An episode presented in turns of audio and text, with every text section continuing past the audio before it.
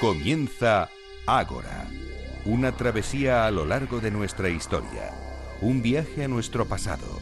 Dirige y presenta David Benito.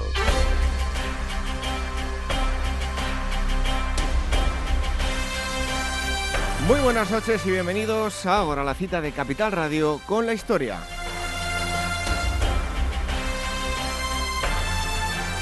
Inmersos ya en el segundo mes del año, nos adentramos un día más en el Ágora, un espacio en el que tanto ustedes como nosotros no dejamos de aprender aspectos nuevos sobre nuestra historia. Hoy trataremos los siguientes asuntos. En primer lugar, dada la efeméride de hace unos días, cumpliéndose 40 años de los atentados de Atocha, conoceremos todos los detalles de lo sucedido. Contaremos con una periodista de amplia experiencia que nos detallará todo lo sucedido en aquel crítico momento de la historia de España. Isabel Martínez Reverte es una de las autoras del trabajo La Matanza de Atocha. Hablaremos largo y tendido con ella.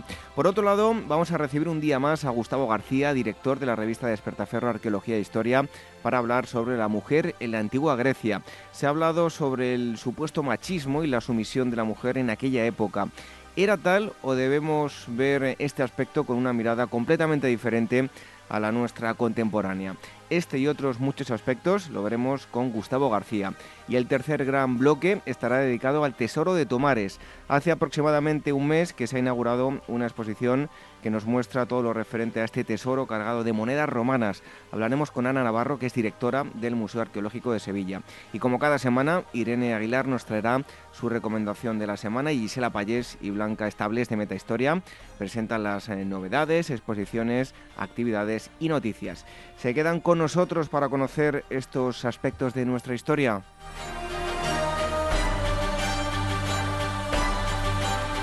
Algunos recordatorios antes de comenzar esta asamblea 178, el email donde nos pueden escribir, dos direcciones, contacto arroba agorahistoria.com y agora arroba capitalradio.es.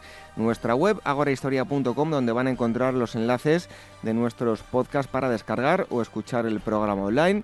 Las redes sociales en las que iremos poniendo material relativo a los temas que vamos tratando. El Twitter es arroba agorahistoria facebook.com barra Programa y telegram.me barra Historia Radio.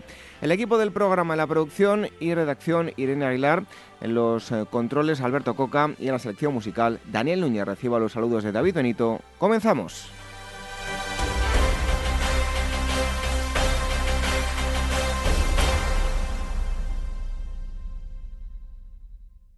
Ganada Malta ganarás a España. Temerate el Filipo valeroso, de mi valor me fío y de mi saña. Saldrás con este triunfo victorioso, que aun para quien tú eres no es hazaña. Suena el sonido y rumbo belicoso, quede arruinada Malta y sus malteses, rómpase a dargas, cortas y paveses. Con estos versos extraídos de la comedia El valor de Malta, atribuida a Lope de Vega, la agencia Pausanias, especializada en viajes arqueológicos y culturales, nos anuncia un nuevo viaje a la isla de Malta, del 14 al 18 de febrero de 2017, en la que han diseñado un recorrido por su milenaria historia que os llevará desde el Neolítico hasta la época napoleónica. Malta es capaz de penetrar en el espíritu de los viajeros más experimentados, dejando una huella difícil de olvidar. Más información sobre este y otros viajes en su web en pausanias.com o llamando al teléfono de su oficina 91 355 5522.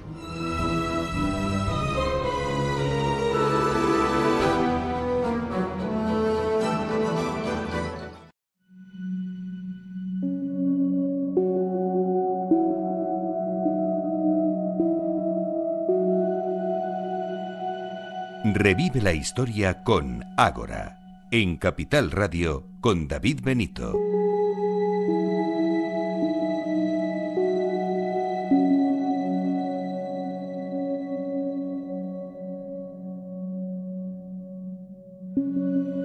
Pasado 24 de enero se mm, cumplieron 40 años de mm, un atentado, el eh, famoso atentado de, Atocha de 1977, y hoy eh, hemos querido, eh, pues a modo de, homenaje, rememorar todo lo, ocurrido, es parte desde luego de la historia de la transición en, España y para ello tenemos em, a una de las autoras de un libro llamado eh, Los atentados de, Atocha. Ella es em, Isabel Martínez Reverte. El libro lo ha escrito junto con el otro autor, con eh, Jorge Reverte. Y eh, bueno, le damos la, bienvenida. Muchísimas gracias por, por estar con nosotros. Gracias a vosotros. Bueno, eh, Isabel es periodista, ha trabajado durante mucho tiempo en Informe Semanal, en Radio Televisión Española y, como digo, es autora de, este libro. Lo primero de todo, eh, Isabel, nos tenemos que centrar en ese 24 de enero de 1977 en Madrid. Em, como periodista que, eres y bueno, para poner en situación a todos aquellos que nos están eh, escuchando, haznos una crónica, eso sí, pues con 40 años de, retraso de lo que ocurrió en la capital española aquella noche.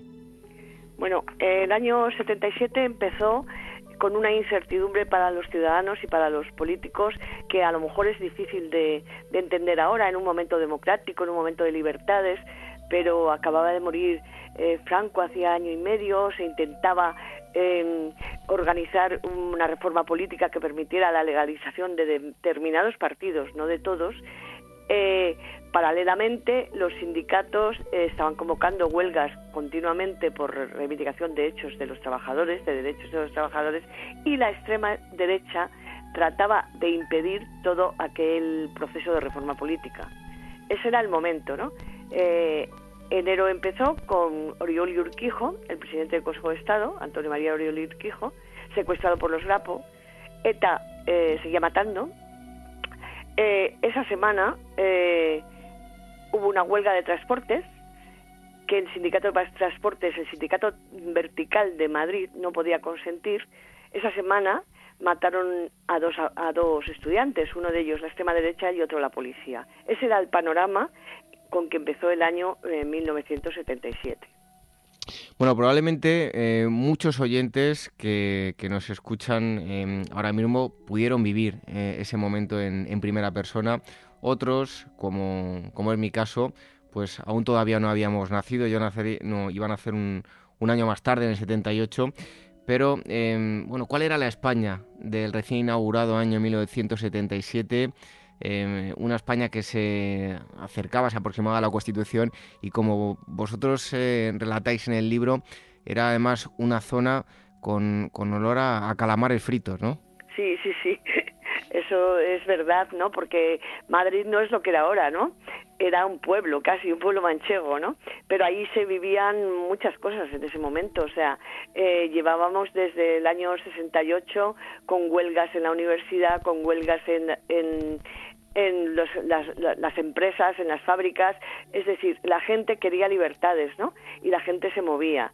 Eh, en ese momento también había, en el año 76, en junio, había habido una, una amnistía parcial de los presos políticos, ¿no? Y se seguía luchando por la amnistía total. Para empezar un proceso democrático, todos los presos políticos tenían que estar en la calle, ¿no? Eh, entonces, Madrid, eh, como en Cataluña o en el País Vasco, bueno, en todas partes de España, eh, era un hervidero de reivindicación política, era un, un, hervidero de trabajo político por parte de, por ejemplo, del gobierno de Adolfo Suárez, ¿no? De los militares. todos sabíamos, yo era una estudiante, todos sabíamos que iba a pasar algo, iba a pasar algo, nosotros queríamos que fuese bueno, ¿no? Pero había gente que no estaba dispuesta a, a que fuera bueno, ¿no? Para España. Bueno, hacer un apunte que no sé si lo he dicho, el libro está editado por la, Esfera de los Libros. Bueno, Isabel, ¿dónde se gesta el, crimen, el atentado y dónde se van a ultimar eh, esos detalles? Mira, eh, es muy importante saber en ese momento el contexto en que, se desarrollan los hechos. Eh, estamos hablando de un momento de final de la dictadura que agoniza y cada uno está tomando posiciones, ¿no? Uno de los reductos franquistas es el Tribunal de Orden Público para, para contener las reivindicaciones mm, políticas desde, desde la justicia, desde el Tribunal de Orden Público. Otro es los sindicatos verticales. Los sindicatos verticales son sindicatos dirigidos por, por Franco, eh, creados por Franco, y eh, dirigidos a dedo por determinadas personas. El sindicato de Madrid lo lleva Francisco Albadalejo. Eh, es un sindicato que lleva Telefónica y Transportes. Eh, es un sindicato que, está viendo cómo el transporte privado tiene continuamente huelgas y se están llevando eh, reivindicaciones que los empresarios privados no quieren consentir. Son reivindicaciones mínimas, como por ejemplo pues un cuartito para descansar o, una estufa. Son reivindicaciones mínimas. Ya había habido elecciones al sindicato vertical dentro de lo que son las elecciones franquistas, pero se habían colocado medios eh, eh, eh, se habían colocado militantes de, sindicatos clandestinos como comisiones obreras y UGT. Y esa gente fue la que organizó las huelgas. Entonces, eh, Francisco Albaladejo y compañía, que era gente que venía de la extrema derecha, pero además contaba con gente que había participado en la división azul, gente mayor ya, ¿no? Eh, no estaban dispuestos a que su chiringuito se lo cargaran los demócratas, las comisiones obreras, los trabajadores que pedían reivindicaciones laborales y políticas también. Entonces este Francisco Albada Lejos se reunía en Denver, una cafetería que había por Cristino Martos, por ahí, por la calle San Bernardino, por la zona de, de Conde Duque, en la cafetería Denver, y también en la Hermandad de, Marineros Voluntarios, que era una organización que había montado los excombatientes de la Guerra Civil en la calle Mayor. Allí daban comidas, menús del día muy baratos. Allí se veía la gente, la policía franquista, se veían excombatientes y se veía gente de extrema derecha y falangistas. Allí acudían tres jóvenes que, que, querían ser mm, escoltas de Blas Piñar, que querían participar en, la, en, la, en impedir que los comunistas volvieran a participar en la vida política española. Esos eran Carlos García Judía, José Fernando Esterra y Hernando Leto de Tejada, que iban muy, muy a menudo a estar con el presidente del sindicato de transportes para recibir doctrina, para ver qué es lo que hay que hacer para impedir lo que se está vecinando. Bueno, el otro día me sorprendí muchísimo porque me enteré, la verdad es que yo no sabía que lo llamaban así, mm, sobre todo jóvenes que desconocen más eh, todo este suceso, eh, la escultura, homenaje que hay en, creo que es la Plaza de Antón Martín, lo llamaban la estatua de los borrachos, porque estaban todos eh, abrazados, nada que ver ¿no? con, la, con la realidad, sobre todo para aquellos que no ubiquen este acontecimiento eh, Isabel, ¿quién, eras, eh, ¿quién eran unos y otros? Si me explico, em, te pregunto quién eran las víctimas y quiénes los, los eh, asesinos. o sea, los, sí, los asesinos. ¿Por qué estos abogados eran el, el, punto en el que se centraron em, los, los terroristas?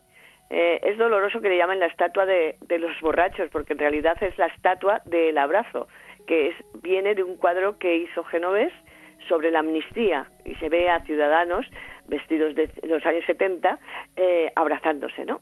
Salida de presos políticos y el abrazo de la gente que está fuerte, de la reconciliación, yo creo que también.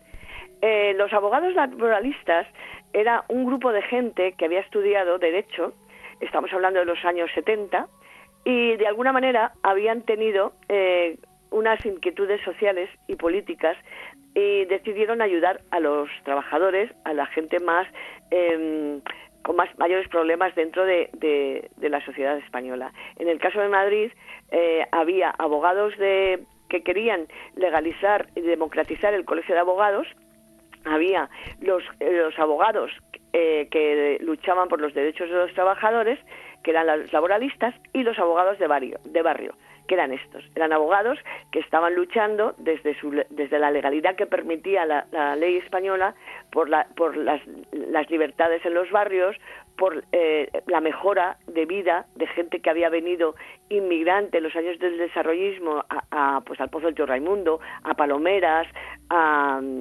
Ausera era ayudarles pues que eh, de alguna manera defendieran sus derechos pero también poder organizar un movimiento ciudadano que defendiera pues el, el, agua que llegara la llegada de, agua a esas chabolas que llegara pues la pavimentación la luz etcétera Ahí empezaron también los, los curas, los curas obreros como el padre Llanos, por ejemplo, ¿no?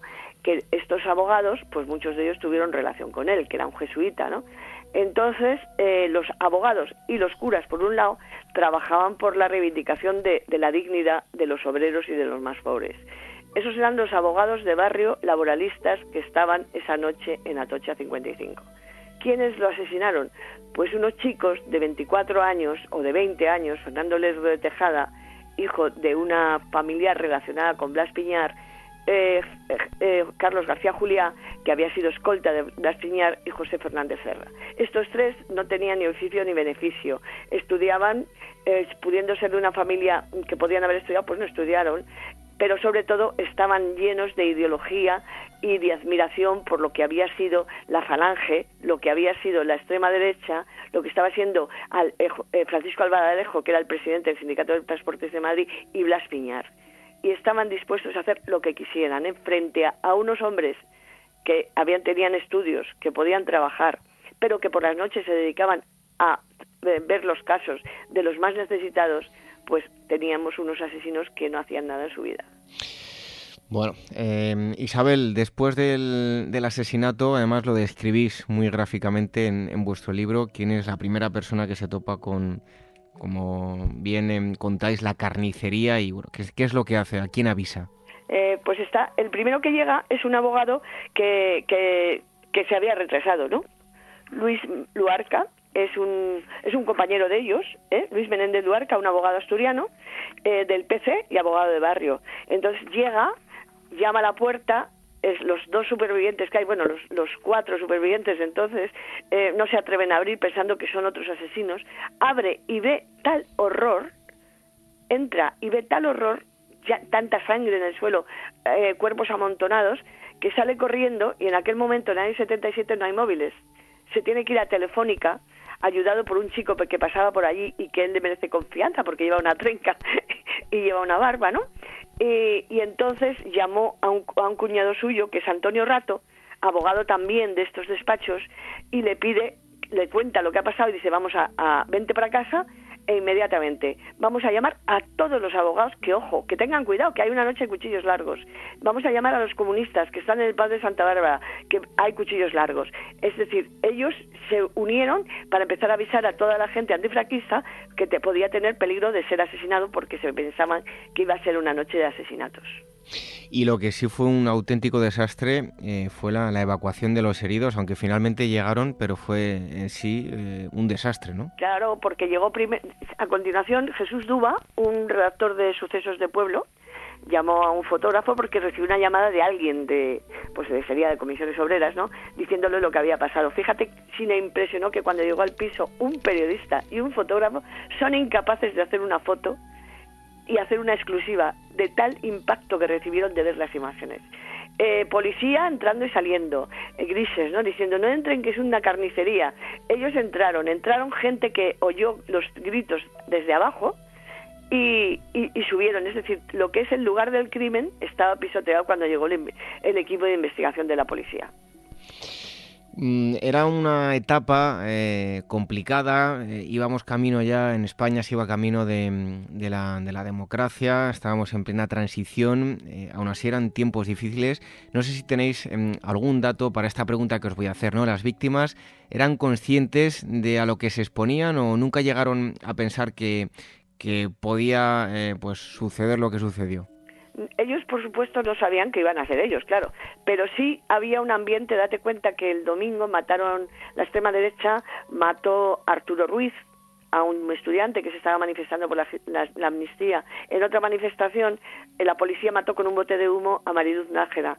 Había eh, detenidos, había manifestaciones, había, es decir, había una situación que sí ellos estaban preocupados porque Francisca Sauquillo y su hermano que murió, Francisco Javier Sauquillo y Pérez del Arco, sí comentaron el sábado, estamos hablando del sábado antes, de que había una situación muy difícil en Madrid y que podía pasar cualquier cosa. Lo que no me imaginaban es que iban a ser ellos, ¿no?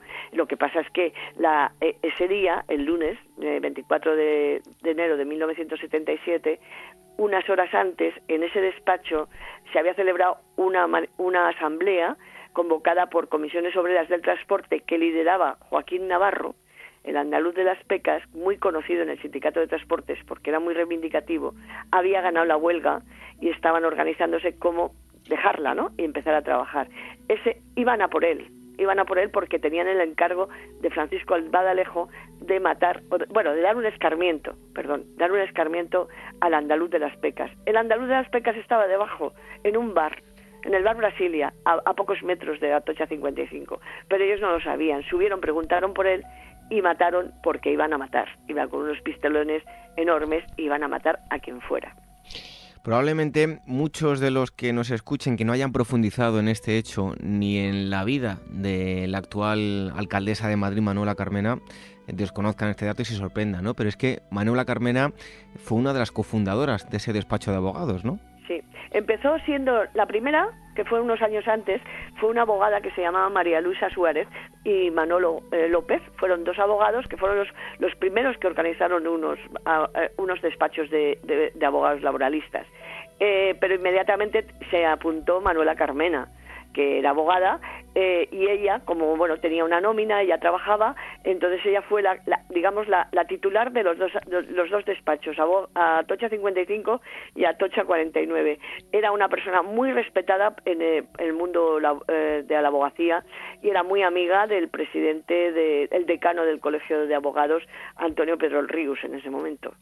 Estamos hablando con em, Isabel em, Martínez Reverte, que junto con Jorge Reverte son autores del libro La Matanza de em, Atocha, editado por la Esfera de los Libros, y estamos rememorando este acontecimiento que tuvo lugar el 20, el 24 de enero de 1977.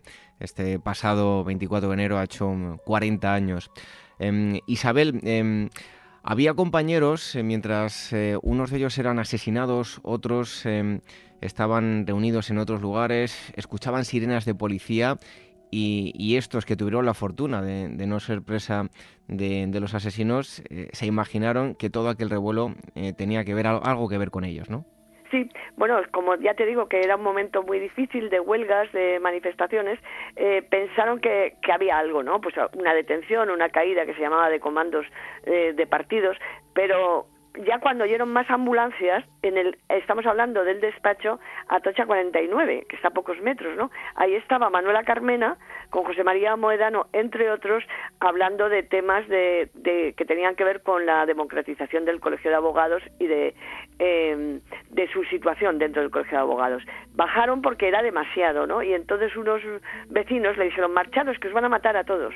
Entonces ya ellos se acercaron, ya no pudieron subir al piso, pero sí vieron la, como, eh, la evacuación de los heridos. Entonces, Manuela Carmena, José María eh, Moedano y José Luis Núñez, otro abogado, salieron corriendo a ver a qué, a qué hospitales los llevaban para ver quiénes eran los que habían sido heridos o habían sido asesinados.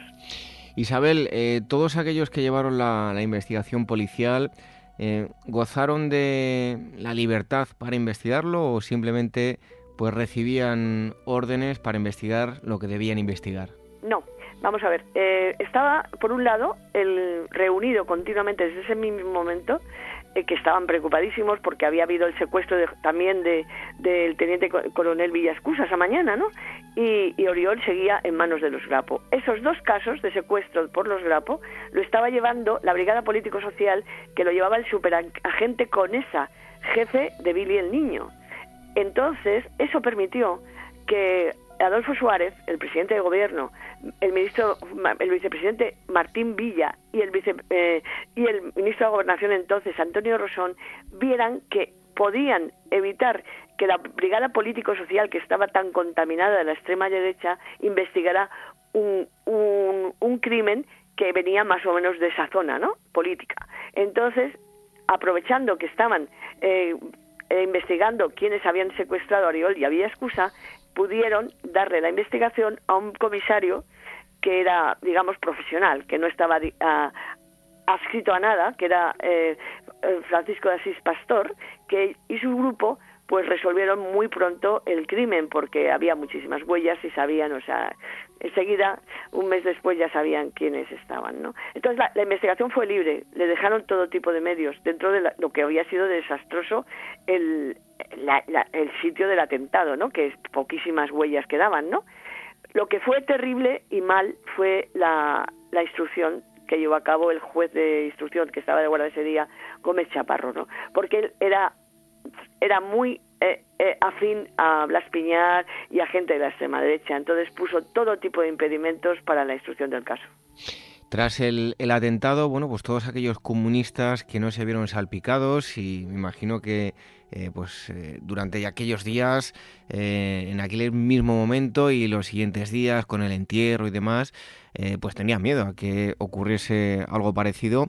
En cuanto a la seguridad se refiere, ¿qué movimientos realizaron?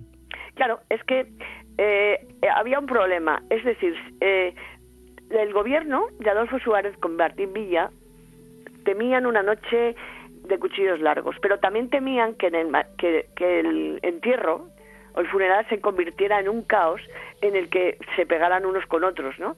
Eh, porque era el Partido Comunista, es decir, los que habían los muertos eran del Partido Comunista. El Partido Comunista decidió que no se podía dar a la policía el servicio de orden y tutela y salvaguarda de aquel eh, entierro que ellos veían que por un lado tenía que ser con las máximas garantías de seguridad que iban a hacerlo, entonces el Partido Comunista era el que iba a llevar el servicio de orden. Eh, y además el Partido Comunista estaba ya sabía que estaba estaban todos los cuadros Santiago Carrillo incluido estaban todos en Madrid. Y entonces de un momento a otro iba a ser la legalización y ellos iban a salir. Entonces aprovecharon ese momento para exigir al gobierno por un lado que ellos iban a llevar el servicio de orden. Ellos iban a ocupar de sus muertos. Y Antonio Pedro Ríos, por su parte, exigió al gobierno que el decano del colegio, él mismo, iba a permitir el velatorio en el colegio, como abogados que eran los asesinados, y él iba a ir a la cabeza del cortejo en el entierro, porque si iba a haber muertos, él quería ser el primero. Es decir, hubo una comunión ahí de demócratas, de decir, vamos a demostrar que no somos demonios de rabos y cuernos, que estos chicos no lo eran, y vamos a hacer una cosa muy seria, y muy pacífica que nadie pueda acusar ni a la gente de izquierdas ni a la gente antifranquista que es la, la, responsable de este, de este hecho no sangriento. Entonces el, eh, el Partido Comunista esa noche, clandestinamente, eh, dejó a Luis Pérez Lara, que era un militante comunista que había estado en Francia y había organizado a los presos políticos en Burgos, la responsabilidad del servicio de orden para que no se metiera dentro ningún alguien incontrolado, ¿no? O alguien de, de la extrema derecha. Y esa noche organizaron pues un, un servicio de orden a mi modo ejemplar, con una consigna ni un grito, silencio. El silencio fue atronador, o sea, no se movió nada, no se habló nada se fue, fue solemne, eh, se notaba el dolor, se notaba el miedo, pero no pasó nada, ¿no? Al día siguiente, el diario ya dijo, el Partido Comunista se ha, legal, se ha ganado su legalización, porque fue tal ejercicio de responsabilidad, de civismo y de democracia que, que ya se, dio, se dieron cuenta quienes tenían que hacerlo que aquello era imparable, ¿no? que era la puerta de la democracia. Isabel, eh, años eh, después, pues eh, la democracia, cuando daba sus primeros pasos, pues iba a sufrir un duro golpe del que se sobrepuso, que fue el intento de, golpe de Estado. Digamos que ese fue el momento más crítico de, la democracia, pero em, si hablamos de la transición, em, estos asesinatos fueron su momento más crítico. Yo creo que sí, o sea, desde la muerte de Franco, bueno, ya el, régimen era imposible de mantener, ¿no? Y ya, bueno, pues había una ley de, amnistía, había más presos políticos que, bueno, eh, había una lucha por la amnistía en las calles, eh, empresarios, políticos, eh, ciudadanos, estudiantes y obreros estaban todos luchando ya por las libertades, ¿no? El momento más crítico ese día del 24 de enero, pero yo me parece que en ese juicio no se indagó más de quiénes eran responsables y no se eh, mm, relacionó a los que después serían responsables en el, en el, golpe de Estado del 23 de, el 23 de febrero del 81. Ahí, como Juan García Carrés, era uno de los que tenían que haber sido investigados en el 24 de enero en la matanza de Atocha, porque era partícipe de un grupo de pistoleros y de organizadores de golpes de Estado hay una cosa clara y es que em, por parte del gobierno, ¿qué, postura adoptó? Porque o, se tomaba cartas en el asunto con aquel hecho o, y, se iba hasta el final, ¿no? O la cosa se les puede ir de las manos. Claro, tenían miedo que se fuera de las manos porque efectivamente no sabían si, si los elementos incontrolados de la extrema derecha habían con este asesinato una provocación, habían hecho una provocación y cuál iba a ser la respuesta de los militantes antifascistas, ¿no? Los, militantes del Partido Comunista, de la ORT, de comisiones, de UGT, etcétera, ¿no? Entonces no sabían qué es lo que podía pasar ese día, si iba a ser, pues bueno, pues una matanza entre unos y otros, ¿no?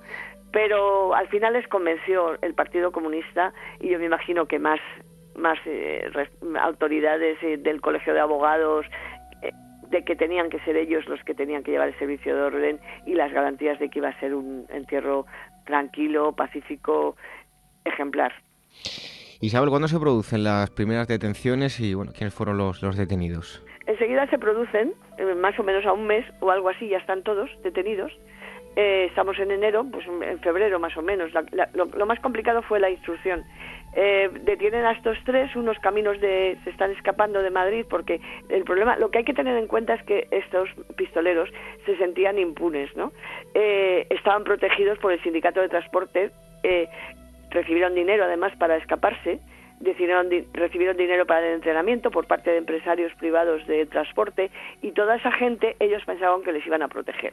Pero cuando esta gente se dio cuenta, los empresarios y el sindicato, que no iban a, no, no iban a salir impunes, no iban a ser indemnes, pues entonces les dejaron un poco de lado. Eh, Asís Pastores seguida hilo, andaluz, entre el sindicato de transportes, sabía lo que estaban haciendo Albaladejo y otro, que era su mano derecha, eh, Caravaca, y, y otro Simón.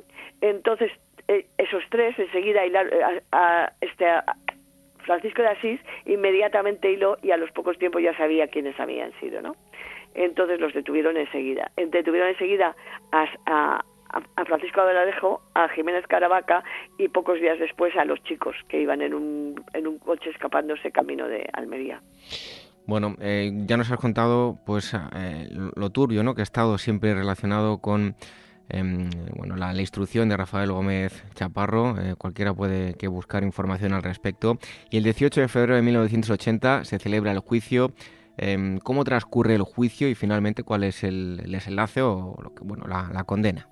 Bueno, el, lo más difícil de todo esto, los, los abogados que llevaron las acusaciones particulares, con como Cristina Almeida, José Bono, por ejemplo, o José María Moedano, sostienen que, que lo peor fue la instrucción, porque es que eh, Gómez Chavarro no hacía nada más que poner eh, impedimentos. Ya sabéis que Gómez Chavarro eh, dejó en libertad en Semana Santa a uno de los acusados de asesinato, Fernando Lerdo de Tejada, y ese no volvió, fue juzgado en, rebeldía. Ahora ya por fin ha prescrito su crimen y ya puede volver, pero no se ha sabido nada de él, ¿no?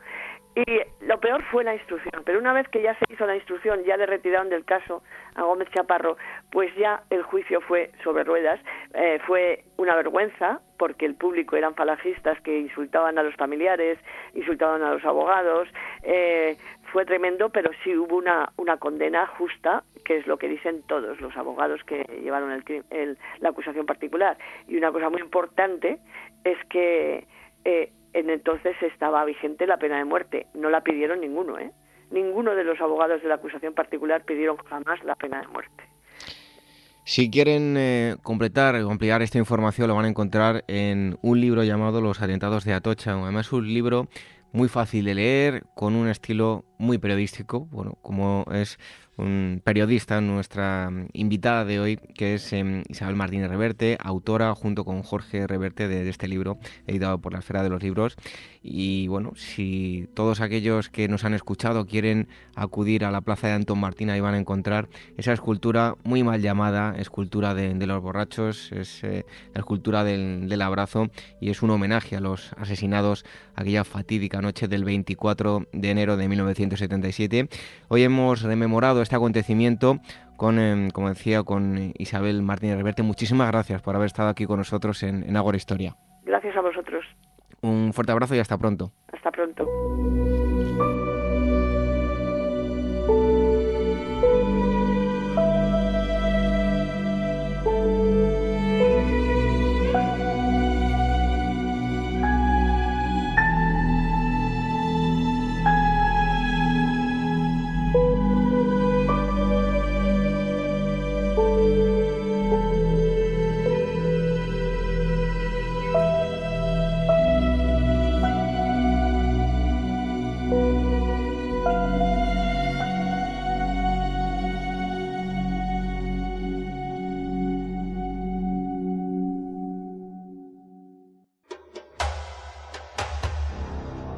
Idealmente representada en el arte y la mitología, la imagen de la mujer en la Grecia clásica contrasta con una realidad de desigualdad y dominación patriarcal.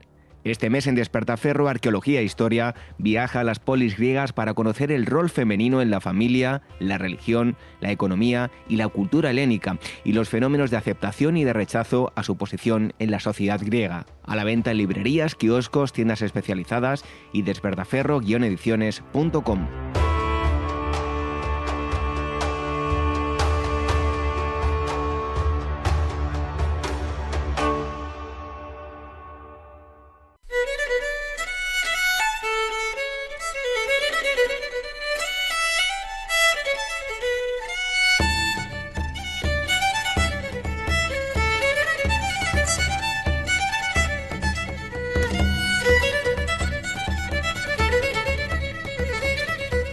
ustedes seguro que ya reconocen esta música. A mí, desde luego, me parece eh, maravillosa, tanto la música como la, película, que ahora nos contará Irene Aguilar, que ya está aquí con su recomendación. Muy buenas noches, Irene. Buenas noches. Buena película, ¿eh? La, no de la que vamos a hablar hoy, sino la, la música que está sonando. La música, sí, fantástica. Una película de, de batalla. Si quieren ustedes ver em, tiros, eh, batallas, como nunca, o sea, como, como su propio nombre Em, indica cañonazos, en fin, de todo. Master and Commander lo que está sonando, pero hoy no nos vienes a hablar de, esa película. No, pero bueno, está, está el tema está relacionado con, grandes batallas navales, ¿no? Em, eh, la película era era fantástica y específicamente lo que comentas tú, ¿no? Estas escenas de batallas épicas. Pero bueno, el libro eh, que, del que voy a hablar hoy se llama Grandes batallas navales desconocidas y es un libro de Víctor San Juan y la editorial es Nautilus Saber. Además, en alguna otra ocasión creo que ya nos has hablado de este mm, autor. Así que eh, háblanos hoy de, este nuevo libro. Bueno, pues eh, unas breves notas sobre este, este autor que a mí me parece eh, increíble, ¿no? Porque, bueno, el, hombre es, ingeniero, escritor y navegante titulado, pero es que tiene una lista de, novelas y de ensayos dedicados a, las batallas navales o sucesos navales, ¿no? Por ejemplo, desde... Es que la mar da para mucho. Exactamente, pero vamos, da, tiene ensayos como Trafalgar, Tres Armadas en Combate, la batalla naval de las dunas, un libro que a mí me, entusiasma que es Piratas de todos los tiempos, del 2009.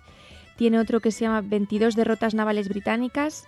Extraños sucesos navales es el que acaba de salir, eh, o sea que bueno, podemos decir que es un ilustradísimo en la materia.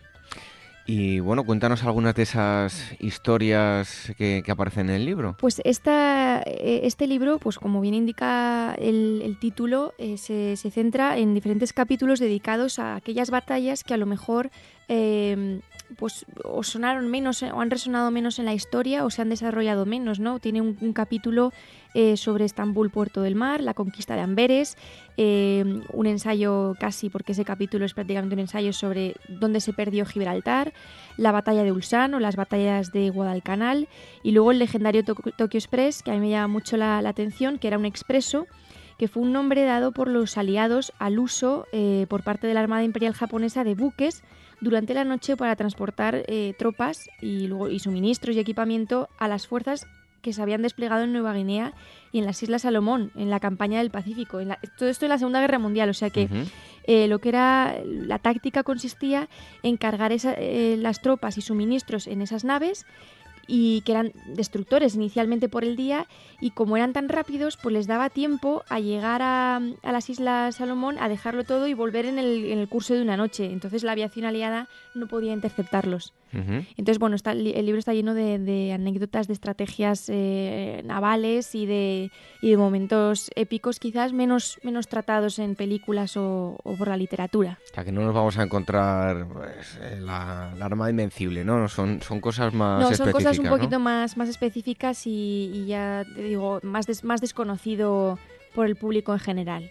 Oye, por cierto, yo pensándolo, fíjate si se tiene que pasar mal en, en cualquier batalla, eh, pero fíjate metido en un barco, o sea, con la sensación de agobio de madre mía. Entre el mareo, eh, lo mal que vivían, las condiciones que llevaban, y luego a mí siempre en las batallas me ha preocupado que nunca, siempre me ha dado la impresión de que yo me confundiría y mataría a alguien de mi bando, porque entre el, entre el hollín, eh, yo que llevo lentillas, yo qué sé, no sé, me da la sensación de que me cargaría a quien no me tenía que cargar.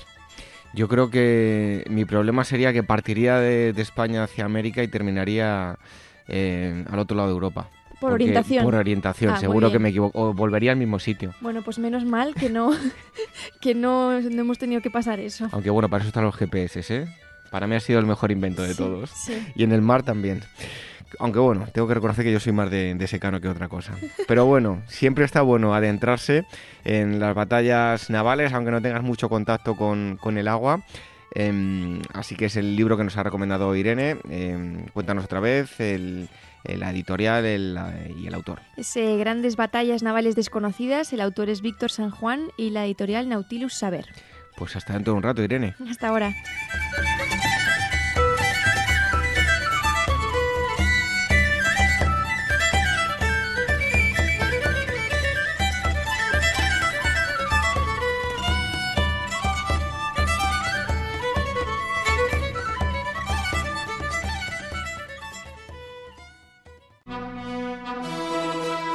En 1812, en el corazón de Rusia, Napoleón persigue desesperadamente doblegar a sus enemigos antes de la llegada del invierno en un combate decisivo. Este mes, Despertaferro Moderna recrea la batalla de Borodino, la sangrienta victoria que abrió a Bonaparte las puertas de Moscú, pero sembró la semilla del desastre de la Armée en Rusia. A la venta en librerías, kioscos, tiendas especializadas y despertaferro-ediciones.com.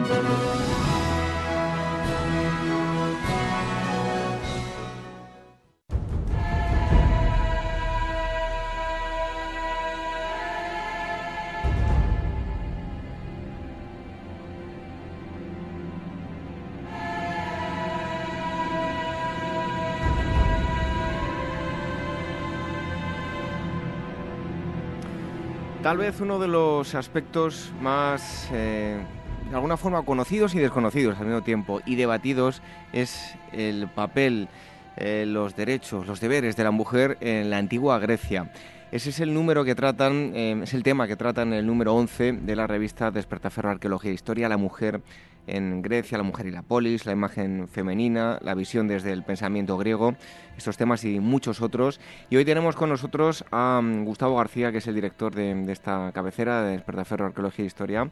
Eh, Gustavo, muchísimas gracias y bienvenido un día más aquí a Agora Historia. Muchas gracias a ti. En ocasiones, em, como decía yo, es un tema bastante debatido y en ocasiones intenta equiparar esa situación que vivía la mujer griega con el machismo eh, contemporáneo.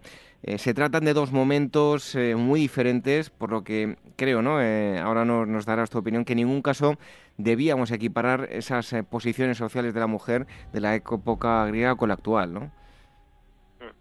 Bueno, sí, en general es un error aplicar conceptos modernos a la antigüedad, porque siempre existirían muchos matices como para poder compararlo. Pero sí que es verdad que, desde una perspectiva contemporánea no, es difícil no pensar en que la sociedad griega clásica ah, pues era efectivamente una sociedad muy machista, ¿no? Ah, sin embargo, hay que tener en cuenta que, lo que lo que sabemos acerca de ella hay un hay un sesgo grande en nuestra información sobre la mujer griega y eh, en la mayoría de, lo que sabemos, por no decir casi todo, corresponde a la mujer ateniense. ¿no? ¿no? sabemos cómo era la percepción de la mujer en otras polis, tenemos algunas nociones del caso de Esparta, que vendría a ser un, paradigma bastante distinto, aunque ah, no diríamos tampoco que opuesto, y también sabemos que algunas otras ciudades, eh, en, otras ciudades el papel de la mujer no era, no era el mismo que en Atenas pero aún así sí que es cierto que, que, resulta algo extraño desde el punto de vista moderno que, a menudo pues ensalzamos la idea de la sociedad clásica como el paradigma de, muchas cosas buenas, ¿no? Y se tenga tampoco en cuenta el hecho de que las mujeres griegas pues fueron siempre consideradas inferiores a los hombres eh, en, esa sociedad y, con todo lo que eso representaba a nivel social y cultural. Gustavo, la cultura griega, el hombre eh, tiene su puesto en, la polis, eh, dirigiendo la, eh, bueno, la, política, mientras que mm, la mujer está ubicada en el hogar. ¿Qué papel va a jugar la mujer? Y como decía yo antes, ¿no? ¿Qué derechos y qué deberes tenían las mujeres en Grecia? Pues, pues sí, en efecto, si hablamos de la, de la sociedad ateniense, que es, la, como decía, la, que mejor conocemos, el hombre ah, tenía, como, como tú decías, un espacio físico en el exterior, ¿no? Actuaba como representante de, de, su casa, de su, de su oikos, ¿no? La casa entendida no solo físicamente, sino también en relación a los miembros de, la familia ah, nuclear que la compone. Y eso significa que, que, este hombre tenía que establecer sus relaciones con otras casas, procurar que el, bienestar y, la buena imagen de, de, su propia casa y por tanto intervenir en la política, pero también en el terreno de lo militar, ¿no? defendiendo a la polis en su conjunto.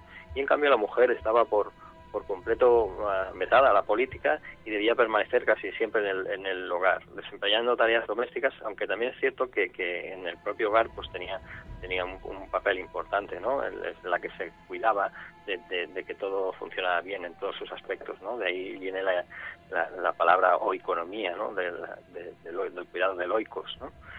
Ah, y, y, bueno, lo que hacía la mujer en, en el fondo eh, era en garantizar que los hijos del matrimonio fueran legítimos y que de este modo eh, pues se permanecía fiel a lo que a lo que necesitaba la polis que no era otra cosa que la preservación de, su ciudadanía. Es decir si no hay ciudadanos pues no hay polis no eh, en, la, casa griega en sí misma existía una, cierta separación en los ambientes dedicados a hombres y mujeres, también hasta cierto punto ideológica, ¿no? El andrón, por ejemplo, que es el espacio masculino por excelencia, es el donde se celebran los banquetes y se entablan las relaciones con otros hombres de, otras casas. ¿no? Ese es un espacio prohibido para las mujeres de la casa, sí que se preveía y, que entraran y participaran uh, mujeres ajenas, prostitutas, ¿no? Eh, pero no las de la casa, y estaba situado casi siempre junto a la entrada, ¿no? como simbolizando que está más cerca, uh, más cerca de la calle que en la propia casa. ¿no? Y en cambio el gineceo, que es la, estancia en la que las mujeres pasaban la mayor parte del día, pues solía estar en la parte más interior de la casa, incluso en un piso superior. Uh, esto quizá tenga algo algo de simbólico también en, en cuanto en cuanto a los, a los deberes de, de cada uno, ¿no? Y en lo que refiere a los, a los derechos de, de la mujer, pues uh, obviamente en relación con todo ello tenía más bien pocos, ¿no? Para empezar, cuando alcanzaba la edad nubil, pues se, se, la casaba sin que ella pudiera tener ni voz ni voto. Uh, se establecía una especie de contrato entre el padre de, esta mujer y su futuro esposo. Tampoco tenía derechos en, en, cuestiones jurídicas, puesto que siempre uh, quedaba supeditada a, lo que a las decisiones de, su tutor, ya fuera este el marido, fuera el padre o algún hermano en el caso de que, de que estos no, no existieran. ¿no? Y uh, lo mismo ocurría también con las herencias y con el patrimonio, ¿no? siempre quedaban en manos de, de estos tutores.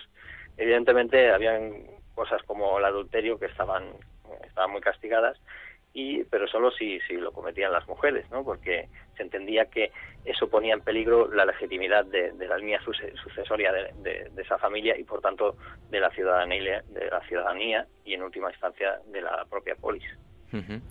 Bueno, me vas a permitir una, un pequeño apunte, una broma, y es que el otro día hablando yo, una de mis grandes pasiones también es, Grecia, y le estaba explicando a una persona lo que era el oikos y me dijo, hombre, eh, como el yogur. Digo, hombre, el, yogur se llama oikos por, por, el oikos, ¿no? No, Y no al revés, pero bueno, la gente se queda con eso en una, una, mera... alguna vez también me lo han comentado esto. una mera anécdota. Bueno, eso que nos contabas, ¿no? El, rol de la mujer, tal vez eh, el gineceo en la parte eh, más interior de, de la vivienda. Eh, por eso, eh, pues si nos eh, fijamos en el arte, las representaciones, vemos esa diferencia entre el hombre, que vemos un cuerpo bronceado entrenándose en, el, exterior, y la imagen de la mujer con un tono totalmente diferente, blanquecino. Podemos ver esa similitud y relacionarlo con, esa supuesta reclusión en, el hogar. Pues, pues sí, en efecto, como bien dices, en, en consonancia con esto que mencionábamos, pues el cuerpo bronceado pertenece a aquellos que están en la calle, mientras que la mujer, que básicamente reside en el ámbito doméstico, pues ah, tiene que tener la piel pálida. Así lo vemos reflejado en numerosas citas literarias que, ensalzan este hecho como una virtud femenina. En sí, la mujer tiene que ser modélica en su comportamiento, pero también en su aspecto, ¿no? Porque esto es lo que se espera de ella socialmente. Pero de todos modos, también hay que pensar que ese paradigma es distinto en otras polis, ¿no? En, Esparta, por ejemplo, es, al contrario, ¿no? Y las mujeres realizan ejercicios atléticos al aire libre y suelen ser suelen estar bastante fuertes, ¿no? Eh, y aquí ocurre justo eso, eh, justo lo contrario, ¿no? Lo que se considera hermoso es que la mujer tenga el cuerpo bronceado y además tenga un cuerpo atlético. Eh, Gustavo, ¿qué información nos van a dar esas imágenes, toda la iconografía griega en la que vemos representadas a, la mujer? ¿Qué información nos da acerca de su educación y la importancia de la sociedad? Bueno, la, iconografía es uno de los mejores recursos que tenemos para reconstruir mm, muchos aspectos de la sociedad griega que no quedan claros en, en otros campos, ¿no? Por ejemplo, los textos literarios y así, ¿no? Y en particular en lo que atañe a la figura femenina, pues, pues tiene, tiene mucha importancia el estudio de la iconografía, ¿no? Una de las referencias visuales más típicas de las mujeres se relaciona con las prácticas rituales. Ah, por ejemplo, el, conocido relieve del Partenón con la procesión de las Panateneas, las mujeres desempeñan ahí un papel importante, que es un papel real ah, de, gran importancia social, ¿no? Eh, luego has referido también a, la educación ah, y en este campo es es muy raro ver imágenes en las que las mujeres lean o vayan a la escuela, ¿no? Hay un conocido vaso en el que se representa a una mujer que conduce a otra más joven, seguramente su hija, ah, la lleva de la mano probablemente a la escuela, porque la, la, más joven lleva un estilete, lleva unas tablillas de cera. Y eh, pero es verdad que mm, esta esta imagen forma parte de, de, la ornamentación de, un kilix, ¿no? que es una copa destinada al simposio. Y por tanto es posible que, esto más que un reflejo de, una práctica real de que las mujeres salieran y fueran a, afuera a aprender ah, más bien parece que sea una especie de chiste no de hecho los los los, los kílices ah, y otros vasos destinados al banquete uh, suelen estar repletos de imágenes de mujeres, ¿no? en distintas, ah, bueno, haciendo distintas cosas, ¿no? Y estas, estas imágenes salían, ah, aparecían cuando uno bebía el vino, apuraba el vino y aparecían al fondo del vaso, ¿no? Muchas veces estas, estas imágenes representaban a mujeres, normalmente eran prostitutas o heteras, a veces habían chistes o, cosas graciosas que ellos consideraban graciosas, como podía ser este caso, y muchas veces pues eh, había mujeres con pues con escenas de, contenido sexual o, bien reflejando habilidades musicales, sobre todo si se trataba de prostitutas solteras y mm, tocando algún instrumento o bailando, ¿no? también hay otro campo en el que muy distinto en el que vemos a, mujeres normalmente y, eh, y, en este en este caso la, imagen que, se nos da de ellas es, un, es una imagen como más descontrolada eh, y es por ejemplo el caso de las representaciones de las amazonas ¿no? las amazonas son el paradigma de, de todo lo ajeno de, de, lo extranjero ¿no? de lo extraño y también, ah, por ejemplo, ese mismo papel lo, cubren otras mujeres como serían las vacantes, estas adoradoras de, del dios Dioniso, del dios del vino, ah, que simbolizan un poco el desenfreno de las mujeres, ¿no? que, aparecen ah, bailando alrededor de, una estatua del Dioniso, que, que, salen con el pelo suelto, que, que, están bailando y están bebiendo vino, y que esto es un, bueno, esta es una cosa que, que los, la sociedad ateniense eh, entendía como algo peligroso, ¿no? y que Ah, y, ensalzaba justo lo contrario de, la, imagen de la mujer ah, de casa recatada. ¿no? Ah, no hay que olvidar que en el mito de Pandora, por ejemplo, está abrió la caja que desplegó todos los males del mundo y, Pandora era una mujer. ¿no? En realidad los atenienses y en general probablemente la mayoría de los griegos pues pensaban que las mujeres Ah, tenían que estar controladas, que tenían que estar como domesticadas, por así decirlo, ¿no? Tanto en el sentido de que de que se, dominaba algo que era salvaje por naturaleza, como por el sentido de, esa especie de reclusión a la que eran sometidas en, ese espacio doméstico. Bueno, hace un momento nos avanzabas algo de la mujer en, en Esparta. Eh, con respecto a la mujer en, en, Atenas, ¿qué papel jugaban? Porque bueno, en, en Esparta era una sociedad eh, completamente militarizada, estaba organizada desde, desde que uno nacía prácticamente, los pasos que, debía seguir y qué papel iba a jugar allí la, la mujer. Bueno, sí, eh, como bien dices, en, en el caso de Esparta, también como en el caso de Atenas se consideraba que la preservación de la polis era fundamental, pero en este caso ah, esto se producía de una forma muy distinta. Ah, para los espartanos ah, era importante, como has dicho, en una sociedad bastante militarizada, era importante que los hombres convivieran entre sí hasta una edad bastante avanzada, que en general se educaran para el beneficio de la comunidad y no para el beneficio particular, ¿no? Esto es lo que se conoce como la bogué, esta, eh, esta educación especial. Es verdad que todo esto tiene una parte que, no está exenta de una cierta exageración y tiene un, contenido, un, cierto contenido mítico, ¿no? Pero en cualquier caso, la mujer espartana también participaba en ese proyecto conjunto que era la polis, ¿no? No era, no era ajena a este, ¿no? Ah, y, por tanto tenía una vida mucho menos recluida que la mujer ateniense. Ya hemos visto ah, en relación a, la realización de ejercicios físicos ¿no? y gimnásticos que, que, este, estaban en, la calle, no, no, no, no, recluidas en la casa. Pero además hay otras cuestiones ah, mucho más allá, cuestiones legales mucho más abiertas, como por el hecho, por ejemplo, el, en el derecho, ¿no? tenían, tenían derecho a disponer de una herencia es que esto es algo que, en Atenas habría resultado pues, impensable, ¿no? Ah, pero no hay que olvidar que también es cierto que en Esparta, en definitiva, la mujer también era concebida como inferior y, a su vez el, su objetivo principal no era muy distinto que el de Atenas, ¿no? que era el de la procreación. En la mayoría de los casos en los que nos referimos a, a las mujeres griegas, lo hacemos pues en base a, mujeres de una clase, clase social eh, mínimamente acomodada, pero en el caso de las prostitutas, como también nos avanzabas, eh, la situación era completamente diferente. Eh, incluso dentro de las prostitutas había una jerarquización. Bueno, háblanos de las prostitutas, de, las heteras, cuéntanos. Ah, bueno, sí, como bien dices, ah, en el caso de las prostitutas exigían, bueno, habían algunas diferencias en cuanto a su estatus social, la mayoría eran de clase modesta, incluso esclavas, y se ganaban de la vida pues del modo que podían, muchas veces en la calle o en prostíbulos, ¿no? arqueológicamente tenemos muy pocos datos acerca de, los prostíbulos. Hay algunas estructuras encontradas en, el, en el barrio del Cerámico en Atenas, por ejemplo, que, se han interpretado como, un prostíbulo, concordando un poco con los datos de las fuentes literarias. ¿no? Mencionan que este barrio eh, era especialmente frecuentado por las prostitutas. ¿no? Estas, prostitutas, estas prostitutas de la calle ah, se las llamaba uh, pornai, ¿no? el, singular sería porné. Y ah, como en todas las sociedades, pues las había de, todas edades y, condiciones. Eh, solían frecuentar especialmente las ciudades con puertos importantes, ¿no? como el Pireo o como Corinto y pero luego aparte de ellas pues estaban las heteras que, que, sí que, formaban parte de otra de, otro orden jerárquico por así decirlo eran cortesanas ah, de lujo no mucho más apreciadas por los varones de las clases altas no ah, eran eran mujeres que estaban versadas en, en las artes amorosas pero también en las del entretenimiento. Solían ser buenas músicas buenas bailarinas y a diferencia de las mujeres de, de, casa muchas veces sabían leer, sabían escribir o incluso eran uh, podían ser eruditas, ¿no?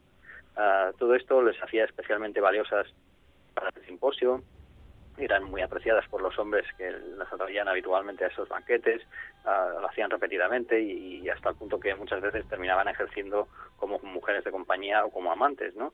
Y esto estaba perfectamente permitido aún estando, estando casado, ¿no? Lo que sí quedaba claro es que las, estas amantes o concubinas nunca podían dar hijos ciudadanos a los hombres, con lo que su papel estaba claramente supeditado al de la esposa legítima. En todo caso, aunque es verdad que en las heteras frecuentaban estos ambientes más selectos, ah, la vida de la hetera no siempre era una vida fácil, ¿no? Ah, generalmente vivían mm, un poco de, los regalos que, les hacían sus amantes, pero eh, cuando se hacían mayores o estos se cansaban de ellas, pues solían terminar en la calle y, repudiadas. Luego también es verdad que, hay algunas heteras que, mm, por el hecho de, ser, de, ser personas versadas en, las artes y en, las cuestiones intelectuales, pues tuvieron una repercusión ah, importante en, la sociedad ateniense, ¿no? Por ejemplo, ah, el caso de Aspasia de Mileto, que eh, era maestra de retórica y fue amante de Pericles. Em, estamos hablando con Gustavo García, es el director de mm, la mm, revista em, Despertaferro Arqueología e Historia y hoy estamos eh, tratando el tema que, tocan en el número 11 que ya tienen ustedes en los kioscos, que es la, mujer en Grecia. Hablamos de prostitutas, em, Gustavo, y un aspecto que me ha parecido pues muy llamativo, ¿no? Eh, las prostitutas eh, de alguna forma eran utilizadas como conejillos de indias a nivel ginecológico en la, en la antigua Grecia, ¿no? Sí, bueno, en realidad las necesidades ginecológicas de las, de las prostitutas eh, eran mayores que las de otras mujeres, ¿no? Ah, en, sí sus actividades se prestaban a que hubiera embarazos no, embarazos no, no deseados y entre otras cosas porque los hijos resultantes, como, como hemos dicho antes, no serían legítimos, ¿no? Ah, en consecuencia, bueno, las prostitutas tenían buenos conocimientos ellas mismas de, de, todo lo relacionado con la anticoncepción y con el aborto como con medios naturales. Algunos de ellos eran claramente ineficaces y, en efecto para, los tratados médicos muchas veces se, se, utilizaba el, ejemplo de las, de, las prostitutas, ¿no? Cómo funcionaban las cosas en, relación a las prostitutas, ¿no? Ah, también es verdad que muchas de estas prostitutas tenían buenos conocimientos médicos eh, y ginecológicos y, incluso eran excelentes comadronas. Mm, hablábamos antes del, del, gineceo, que es el espacio donde pasaban mayor tiempo las, mujeres en el hogar, era su espacio.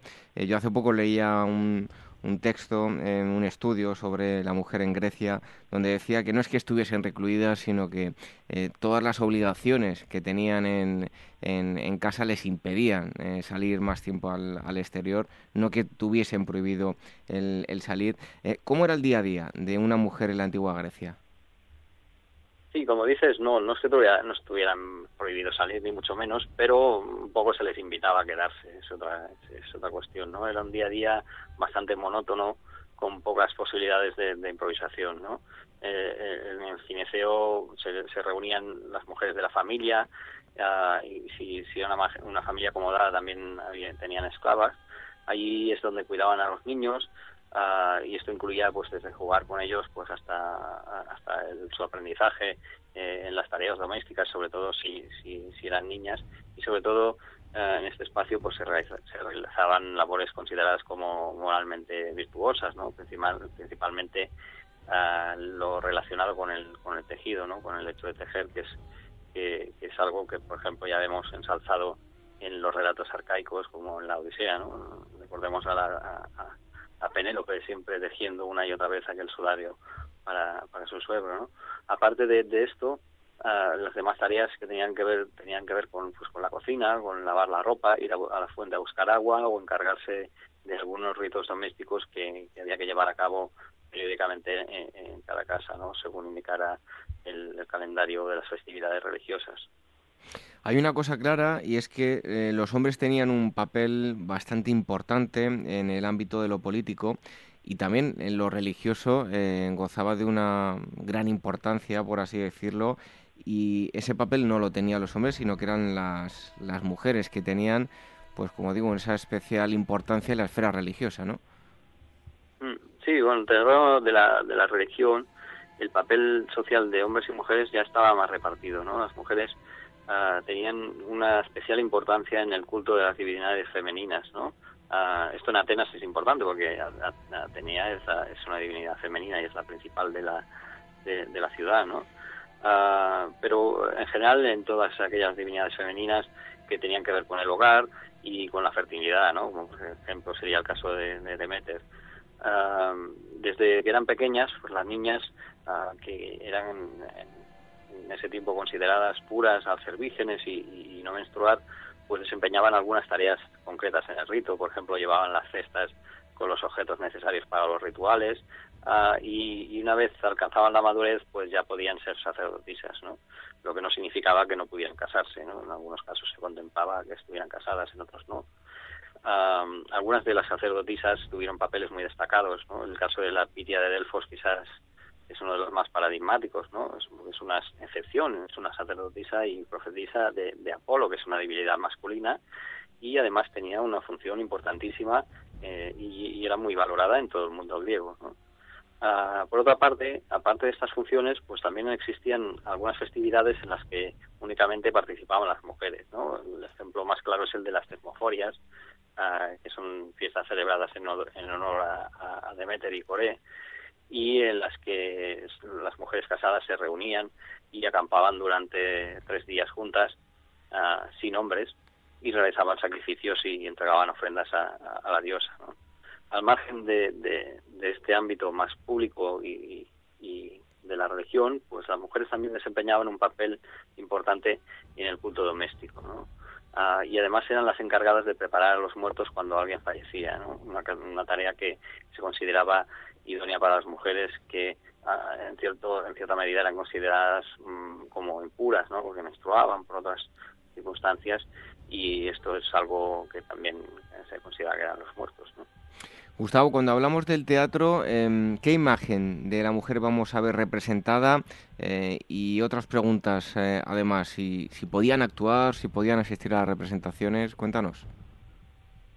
Bueno, resulta paradójico pensar que, que, en el teatro griego clásico, autores como, como Esquilo, como Sófocles o Eurípides y, Aristófanes, pues escribieron muchas obras que, que eran protagonizadas por mujeres, ¿no?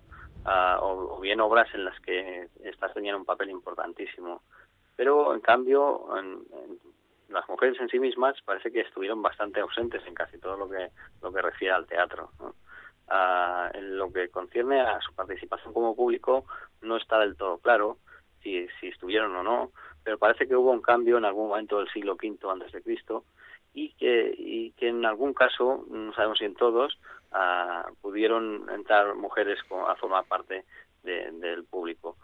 Pero, en cambio, la cosa está más clara en cuanto al hecho de si podían actuar o no. La, la tragedia clásica ah, había tres actores siempre que, realizaban todos los papeles de, toda la obra y había 15 miembros del coro y ninguno de ellos podía ser mujer. Eh, cuando había que hacer papeles de mujeres, pues entonces los actores se ponían caretas, se ponían postizos que simulaban pechos y, se vestían con prendas femeninas. Eh, y muchas veces se, seleccionaba a chicos jóvenes, imberbes, que cumplían mejor con estos papeles y a la vez tenían voces más finas. Bueno, lo que sí tenemos claro es que eh, los poetas griegos recurrieron a, en un grandísimo número de ocasiones a Afrodita para eh, sus narraciones, ¿no? Sí, sí, sí, de hecho Afrodita es precisamente la representación de la sensualidad y por eso es, el paradigma de, poético de, aquella parte femenina que es capaz de conquistar al hombre, ¿no? Es lo, que de por sí no siempre es bueno desde el punto de vista de los varones griegos, ¿no? Que querían tener el dominio de la situación en todo momento, ¿no? Eh, en cualquier caso, existen muchísimos míticos, mitos que, transmiten esa idea de, la belleza de Afrodita, ¿no? que, suele aparecer siempre engalanada con joyas, con pendientes, con collares y con vestidos muy finos y muy elegantes. Una de las, ah, de las imágenes más interesantes del periodo clásico que causó gran, revuelo cuando fue ofrendada al santuario donde debía conservarse es la, la conocida escultura de Afrodita de Nido, Ah, esa estatua representaba a la diosa desnuda, es la primera vez que aparece la mujer completamente desnuda en la escultura griega y para realizarla su autor, que era, era Praxíteles, se, se inspiró en, su musa, que era una hetera nada menos, que se llamaba Friné. Esto ah, muchos lo consideraron sacrílego, y, pero aún así muchos griegos pues uh, sucumbían a esa a, esa belleza ¿no? de, esa estatua, no lloraban delante de la estatua o se enamoraban perdidamente de ella. Ah, se cuenta que, un joven se, escondió en el templo hasta que quedó solo para poder contemplar la estatua ah, en solitario y después de contemplarla pues no pudo hacer otra cosa que arrojarse al mar agrumado como estaba por, por tanta belleza. Y ya para terminar, Gustavo, si hablamos de la moda de la mujer griega, eh, siempre cometemos el mismo error, ¿no? Hablamos de Roma y son muchos años. Grecia también tiene sus diferentes etapas. Eh, grosso modo, eh, ¿cómo vestía la mujer griega? Bueno, la forma de vestir y de adornarse tiene mucho que ver con la, con la posición que ostenta la mujer y también, como dices, con el, con el paso del tiempo, ¿no? Ah, la mujer representaba a través de, sus vestidos y sus joyas a su a su oikos, ¿no? A su a su casa y por lo tanto es un factor importante en la proyección social de la familia. buena parte de las modas cambiantes se pueden percibir en la iconografía de la mujer griega, ¿no? Que muestra, por ejemplo, como a partir de cierto momento pues se prefiere el uso del chitón, que es una es una prenda procedente de la Jonia que y, que y que se prefiere a partir de, este momento se prefiere a la al clásico peplos, ¿no? El peplos es una es una prenda un poco más más vasta, está hecha de, lana, a diferencia del chitón que es mucho más fina, es más elegante y está hecha de lino, ¿no? Lo mismo también ocurre, con las joyas que, bueno, en especial van añadiendo el uso de, oro con el tiempo cada vez más. Ah, hay cambios también en los peinados que también, por otra parte, dicen mucho de la posición social e incluso de la edad de, una mujer. Ah, las mujeres ciudadanas de, o mujeres de, ciudadanos ah, tenían que, llevar el, pelo siempre atado porque llevarlo desatado pues se consideraba de, clase baja o, se, o, se, relacionaba con las con las prostitutas y bueno y en ocasiones ah, pues también ocurrió que, que, el, hecho de, exhibir mucho lujo pues eh, eh, significara que se decretaran algunas medidas legales ah, destinadas a limitarlo no por ejemplo uh, las mujeres acomodadas de algunas ciudades que se engalanaban demasiado con joyas exhibían ese lujo esto se consideraba excesivo pues entonces algunas leyes dictaminaban que que, esto que esto no podía ser, que no convenía incentivar esto, porque eh, era una especie de manifestación de, la arrogancia aristocrática. Les hemos mostrado tan solo unos aspectos de la mujer en Grecia. Van a encontrar mucha más información en este número 11 de Despertaferro Arqueología e Historia. Como digo, el, el tema es la mujer en Grecia así que se lo recomendamos. Hemos estado hablando con Gustavo García, que es el director de, esta revista, Gustavo, muchísimas gracias y te esperamos aquí pues eh, para el próximo número además con Tarteso es un tema eh, muy interesante pero hasta entonces que disfrute la gente con la mujer en Grecia. Un fuerte abrazo y hasta entonces. Muchas gracias y un abrazo a vosotros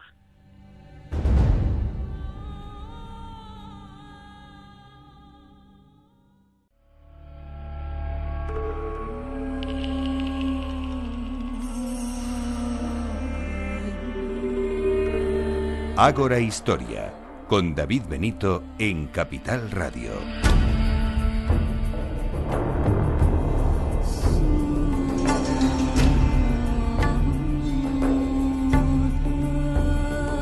Acompáñenos durante los próximos minutos porque vamos a conocer un tesoro, un tesoro eh, lleno de monedas. Nos vamos a ir nada más y nada menos que hasta Sevilla. Les invitamos a que visiten el Museo Arqueológico de esta ciudad de, Sevilla y conozcan el eh, Tesoro de Tomares. Para hablar de todo ello tenemos a su directora, eh, Ana Navarro.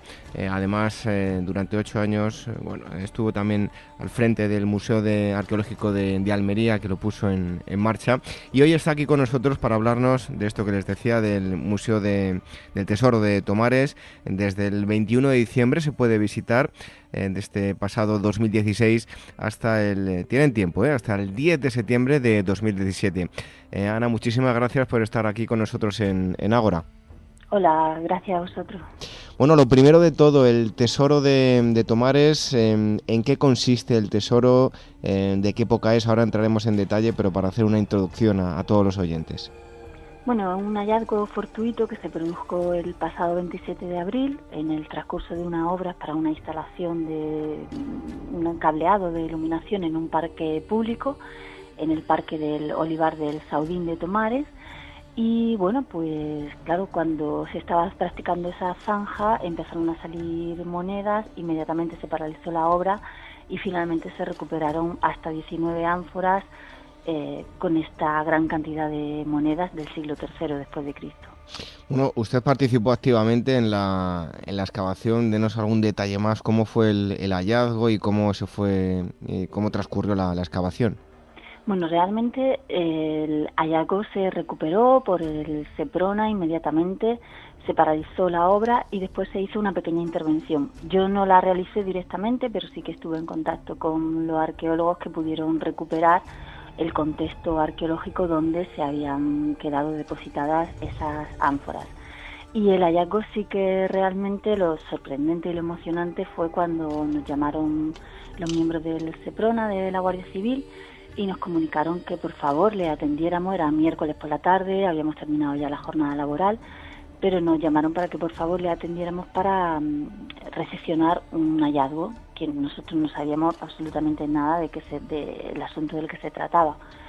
Y cuando llegamos y vimos todos esos coches de la Guardia Civil con los maleteros llenos de sacos y esas ánforas aún repletas de lo que presuponemos, porque aún continúan cerradas, nueve de ellas, monedas, Pues la verdad que fue muy emocionante. Eh, el equipo humano del Museo Arqueológico de Sevilla eh, nos volcamos en la recepción, inmediatamente se dio de alta como registro de la colección museística junto a Andalucía, se firmó el acta de ingreso, en fin, y se recopiló toda la documentación que en ese momento podíamos recuperar. Bueno, eso en cuanto al hallazgo, pero em, ya hablando de lo que es la, exposición, lo que se van a encontrar todos aquellos que acudan al Museo Arqueológico de, Sevilla, como decíamos, hasta el 10 de septiembre de este año 2017. ¿En qué diferentes ámbitos o secciones está estructurada la, la exposición?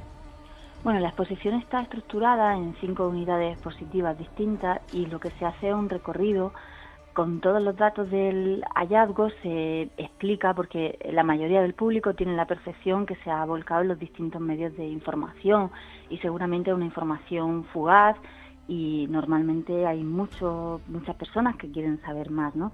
Entonces explicamos paso a paso cómo fue todo ese proceso, explicamos quién mandó a acuñar esas monedas, qué emperadores y qué momento político vivía el mundo romano en, esa, en, en ese periodo un periodo convulso, un periodo donde hay una tetrarquía y donde hay em, un, sistema económico fluctuante.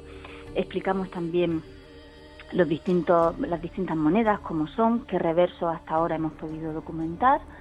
Explicamos cuál es el, el futuro del proyecto, el impacto mediático de la noticia y bueno, y luego hay una unidad final donde se muestran mm, cinco ánforas todavía selladas y explicamos realmente eh, al público qué va a pasar, qué, estudios vamos a realizar y por supuesto iremos haciendo partícipe a toda la ciudadanía de los avances, el conocimiento que consigamos a partir del proyecto de investigación que tenemos puesto en marcha. Pues precisamente ese de los primeros puntos que nos hablaba em, en cuanto al contexto histórico de, de las monedas qué ocurría en ese momento en el que eh, estaban en circulación, en el que, la época a la que pertenecen, qué ocurría en la península ibérica y también el imperio romano en general en, ese momento. Bueno, la península ibérica sabéis que es, muy variada en ese sentido en cuanto a la implantación y el modelo del mundo romano. Te puedo hablar más concretamente del Bajo Guadalquivir, donde sí que hay una zona altamente productiva, donde los recursos, tanto mineros como agrícolas, se están explotando activamente en ese, en ese entramado del sistema económico romano.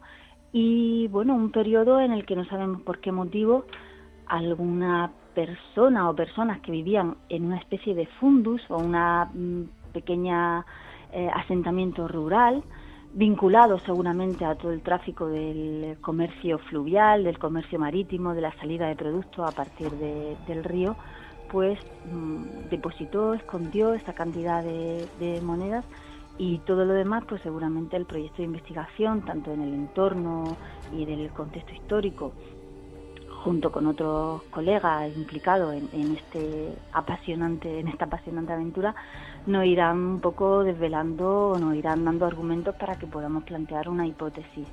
Ahora mismo lo que sabemos es que el Bajo Guadalquivir es una zona densamente poblada, con ciudades importantes como es Itálica, que está muy cerquita, todos sabemos que la donde nacen las familias de Trajano y Adriano, y es un entorno políticamente importantísimo dentro del mundo romano y económicamente muy activo, muy explotado.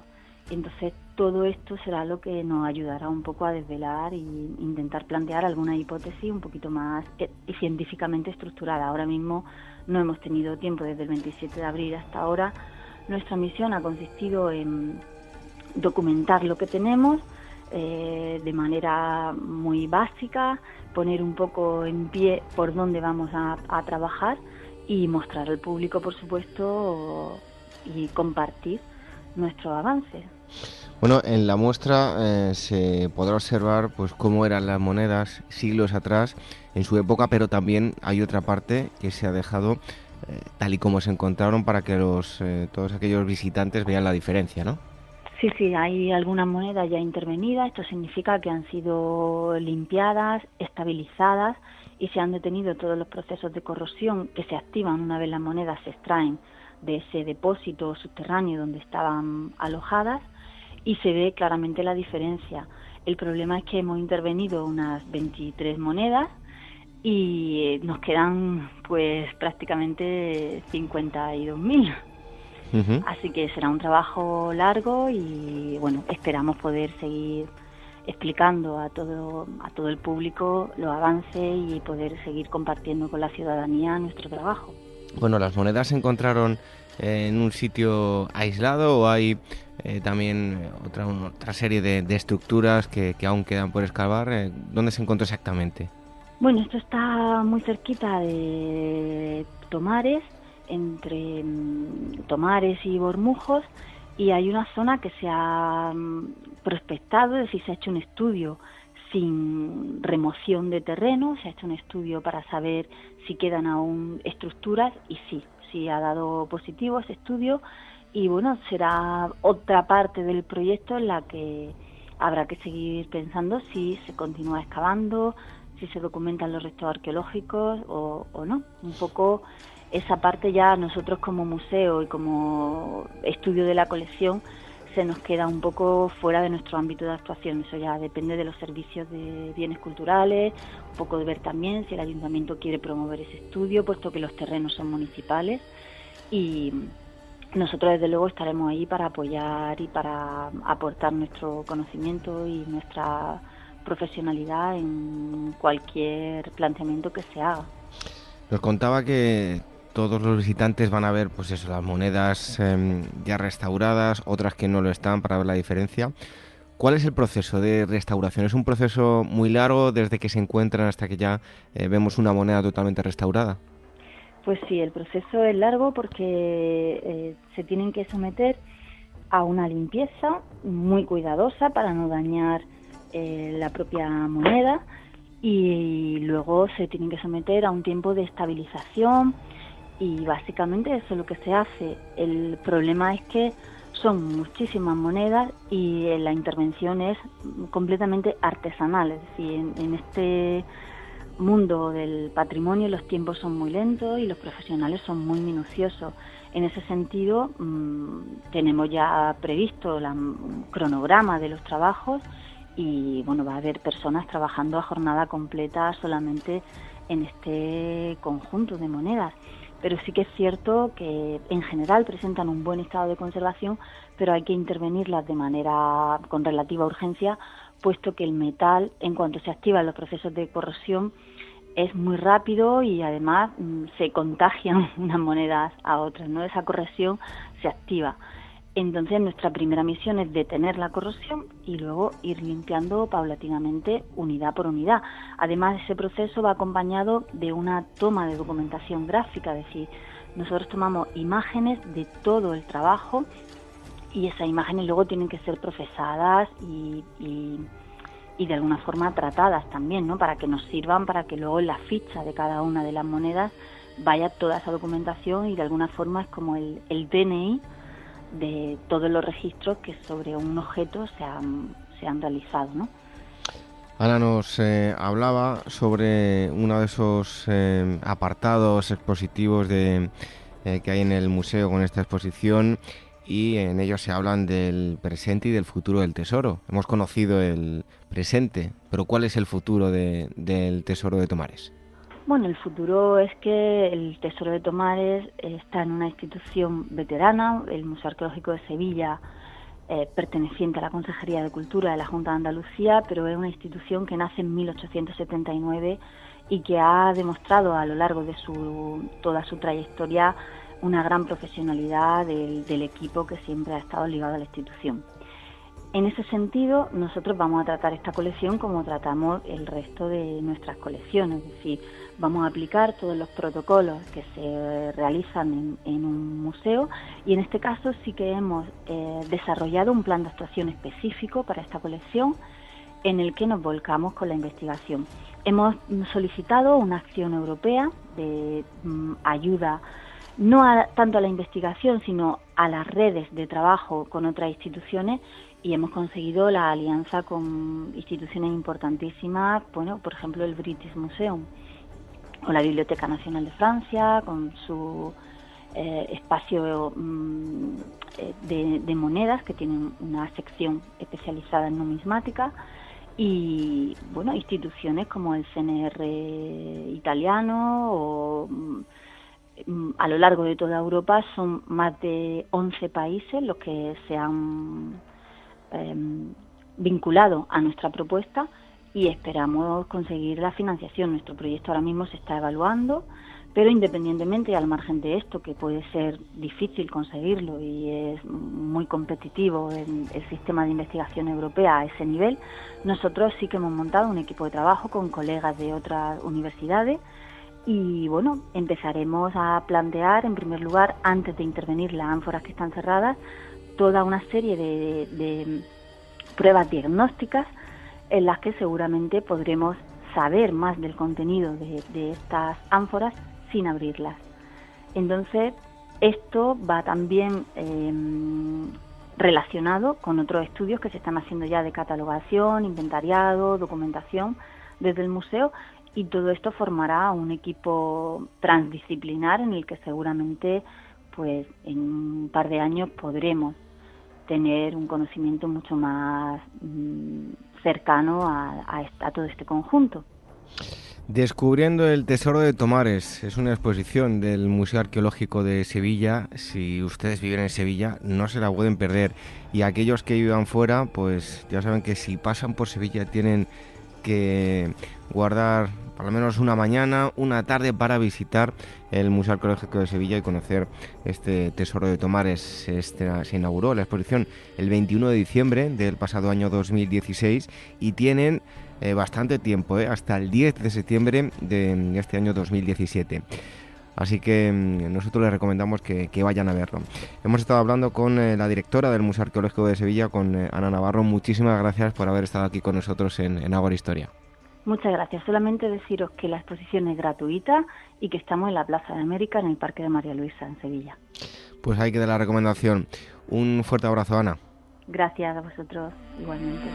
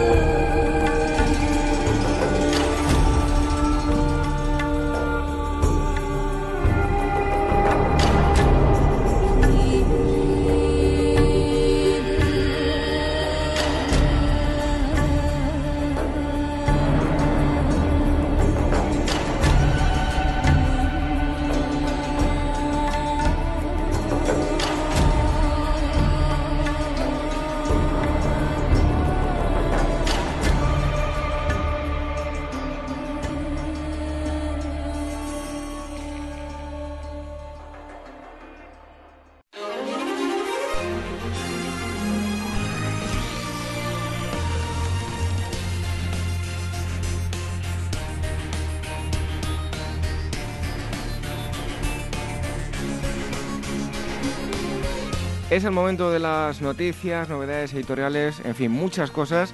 Todo ello gracias a nuestros amigos de Meta Historia. En primer lugar, tenemos aquí a Blanca Estables, ahora la saludamos, pero antes os quiero remitir a su página web, a metahistoria.com, también a las redes sociales, en Facebook ponéis Metahistoria en la búsqueda y vais a encontrar eh, fácilmente la página y en Twitter, arroba metahistoria.com. Vais a tener muchísima información durante toda la semana, sobre todo reseñas de libros, actividades y mucho más. Así que ahora sí es el momento de saludar a Blanca Establés. Buenas noches, Blanca. Buenas noches, David, ¿cómo estás? La primera de las novedades editoriales que nos traes hoy es La Guerra de los 200 años, Aragón, Anjou y la lucha por el Mediterráneo. El libro es de David Abulafia y lo publica la editorial Pasado y Presente. Además, eh, Abulafia vuelve después de su gran éxito, El Gran Mar, para contarnos una historia de, poder, de poder entre los siglos XIII y XVI sobre las culturas cristiana, judía y musulmana y el, poder que se, que se formó a lo largo de las costas del Mediterráneo. Eh, hablamos de personajes también intelectuales como, como Ramón Llull o Abraham Abulafia y nada, el dominio del llamado el reino de las dos Sicilias que marcó pues eh, los entresijos de poder de las casas reales de Europa entre 1200 y 1500. En segundo lugar, el uso de las ruinas, retratos obsidionales. De Yanis, eh, lo publica Acantilado y tenemos aquí un libro muy, muy, muy curioso en el que hemos decidido repasar parte de la historia a través de los retratos de la gente que la construyó. Entonces, a través de retratos y el uso de las ruinas, eh, lo que hace Ioannis es reconstruir pues, la historia del mundo desde la perspectiva de las ciudades en ruinas, pues de la Mesopotamia anterior o incluso pues hablando de la zona cero de Nueva York tras pues tras la fatídica fecha del 11 de septiembre de 2001. Es erudito, es ensoñación y la verdad es que es un libro muy curioso para los que quieran un punto de vista de la historia más original. Y por último, la legalización del PC. Traemos un libro de la historia de la España más reciente, lo, lo escribe Alfonso Pinilla y nos lo trae la editorial, nos lo trae Alianza Editorial. Eh, a través de los archivos personales, pues de personajes como María Armero, Alfonso Pinilla, lo que hace el autor es pues desentrañar la parte más desconocida de la, de la intrahistoria, las famosas negociaciones para la legalización del Partido Comunista entre, entre Carrillo y Suárez. Desde los primeros contactos, en las tensiones, los roces, hasta que al final, por fin, el 9 de abril del 77, a través de Jaime Ballesteros en nombre de Carrillo y de Pepe María Armero en hombre leal de Suárez de toda la vida, consiguieron legalizar el, Partido Comunista en España. Ahí estaban las eh, tres novedades editoriales que nos ha acercado eh, Blanca Estables, una de las editoras de Metahistoria. Blanca, muchísimas gracias. Hasta el próximo día. Buenas noches. Buenas noches, hasta la próxima semana. Y ahora llega el momento de dar la bienvenida a Gisela Payés. Buenas noches. Hola, buenas noches, David. En primer lugar, hoy nos vas a hablar de exposiciones y, como siempre, nos traes algunas que están a punto de acabar los últimos días para la exposición Hoy toca el Prado en el Museo San Telmo de San Sebastián. Efectivamente, esta exposición la vamos a tener hasta el 12 de febrero y bueno, se trata de una exposición que hace accesible a las personas con algún tipo de discapacidad visual una colección, una selección de las obras más representativas del Museo del Prado. En esta ocasión estará en el Museo San Telmo de San Sebastián, como he dicho, hasta el 12 de febrero, pero luego va a recorrer diferentes ciudades de, de, pues, de España. La exposición pues mm, son reproducciones de obras del Prado en relieve para que estas personas pues puedan digamos, tocar ¿no? las, las obras y, todo la, y la exposición va acompañada con material adicional, con paneles, cartelas en braille, etcétera, para bueno, adaptarla a esas personas con algún tipo de discapacidad visual. Pues me parece muy bien que ellos también tienen derecho, ¿eh? Y no todas las exposiciones se, se adaptan para que ellos puedan tener información. Vamos ahora con las actividades, nos hablas de una conferencia en busca de la primavera perpetua, Aranjuez y el Escorial. Esta conferencia tendrá lugar el próximo 8 de febrero a las 6 de la tarde en la Real Academia de Bellas Artes de San Fernando. Está impartida por Miguel Lasso de la Vega, que es profesor de la Universidad Europea de Madrid, y coincide con o está en relación con la exposición Una corte para el rey, Carlos III y los sitios reales, que mm, es, em, es, decir, la Comunidad de Madrid, en colaboración con la, con la Academia de, San Fernando, ha organizado este ciclo de conferencias que acompañan a la exposición para dar a conocer pues, el periodo de, Carlos III y su influencia pues, en, la ciudad de Madrid. Y una segunda conferencia, la gran capital de los persas aqueménidas, Persépolis, Inax, eh, Rostan, Raíces de Europa. Sí, esta exposición también tiene lugar el 8 de febrero, pero en una región muy diferente, en Vitoria, en la sede de la institución Raíces de Europa a las siete y media de la tarde. Todo aquel interesado pues, en el mundo persa podrá escuchar a Eva Tobalina, que es profesora de Historia Antigua de la Universidad Internacional de La Rioja, pues sobre eso, sobre la capital de los persas y su, y su cultura. Raíces de Europa, el sitio, no el título de la conferencia. Lo he hecho todo seguido, a ver si la gente luego se puede confundir. Y eso en cuanto a las actividades y las exposiciones, pero también Gisela nos trae noticias. En primer lugar, hallado un barco de la antigua Roma que naufragó en Baleares hace 1800 años. Eh, un equipo de arqueólogos ha descubierto un barco de la antigua Roma que naufragó frente a la isla de Cabrera, en, Baleares, hace 1800 años. El pecio se encuentra a 70 metros de profundidad fue mm, explorado y fotografiado, fotografiado perdón, por buzos profesionales en octubre de 2016. Y bueno, los responsables creen que mm, el navío está en muy buenas condiciones, en muy buen estado, no ha sido expoliado afortunadamente. Em, y bueno, básicamente pues era un, un, barco que hacía rutas comerciales, entonces se han descubierto muchas, muchas ánforas. Se cree que data de en torno al siglo III o IV y bueno, contiene pues entre 1.000 y 2.000 2.000 vasijas, también pues recipientes, como decía, pues mm, ánforas. Entonces, bueno, ahora pues habrá que seguir estudiando a ver, a ver qué, qué datos nos aporta ¿no? este descubrimiento. Y en segundo lugar, un nuevo mirador en el Retiro. Efectivamente, el conjunto monumental del estanque grande del Retiro, que es un gran hemiciclo bicolumnado que, donde hay una estatua ecuestre de, de Alfonso XII, em, será, digamos, restaurado Em, para abrirlo al público en el mes de julio, según han informado las fuentes municipales. Se adecentará por el interior, porque tiene toda una escalinata de, una estructura de vidrio, piedra y bronce. Entonces, bueno, lo que pretenden es ¿no? Mm, volver pues, a, abrir más, eh, edificios, más partes de la ciudad para, para, que lo puedan disfrutar los ciudadanos. Y bueno, esta restauración cuenta con un presupuesto de, de 60.000 euros ¿no? y durará, como he dicho, hasta, hasta el verano. Pues son las eh, dos noticias, también nos ha traído actividades y exposiciones más las eh, novedades literarias que nos han acercado em, Blanca Establés, eh, lo que acaban de escuchar, pues nos ha dicho em, Gisela Payés. Muchísimas gracias, ya sabéis que podéis encontrar más información en, su página web de la que son em, editoras, acerca de las exposiciones, actividades y reseñas de libros, que es metahistoria.com, en las redes sociales metahistoria.com la arroba, eh, que es el Twitter, y en Facebook ponéis Metahistoria y os va a salir y vais a encontrar muchísima información. Así que Gisela, hasta el próximo día. Gracias David, hasta la próxima.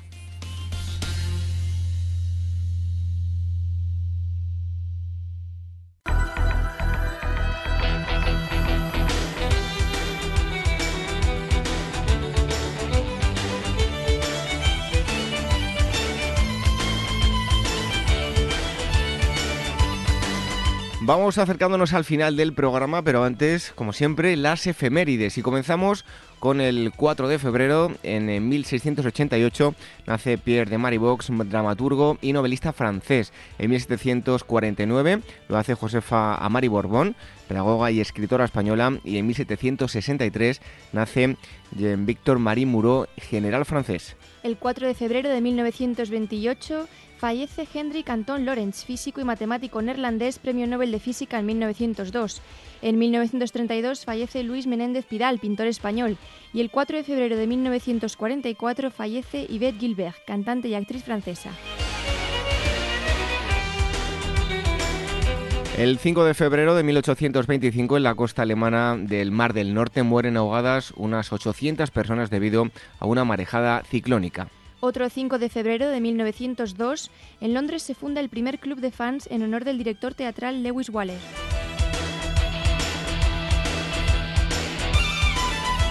...6 de febrero de 1482 en Sevilla tiene lugar el primer auto de fe de la Inquisición española. Otro 6 de febrero de 1921 en Estados Unidos, Charles Chaplin estrena su película El Chico. El 7 de febrero de 1897, Benito Pérez Galdós ingresa en la Real Academia Española de la Lengua. El 7 de febrero también, pero de 1927, en Barcelona el gobernador civil prohíbe las audiciones de sardanas en sitios céntricos de la ciudad.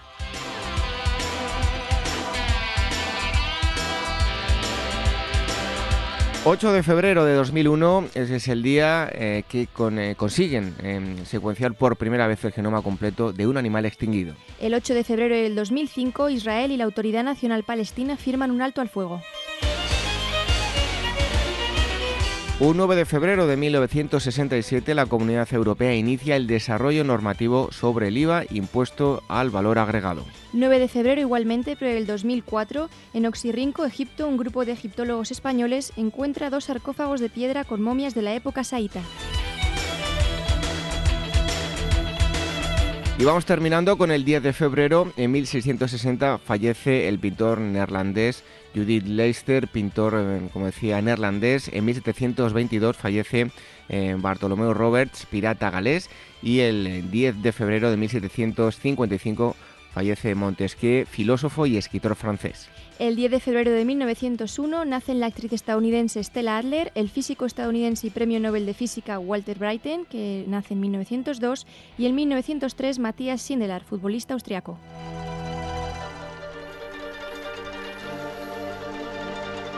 Aquí estaban las efemérides y con esto vamos a ir terminando y nos vamos a descansar, Irene. Sí. Nos lo merecemos, ¿no? Yo creo que sí, ¿eh? Pues nada, lo mejor después de las efemérides, la despedida y enseguida pues descansamos, que los sábados siempre hacemos lo mismo. Así que mm, hasta el próximo, Irene. Adiós.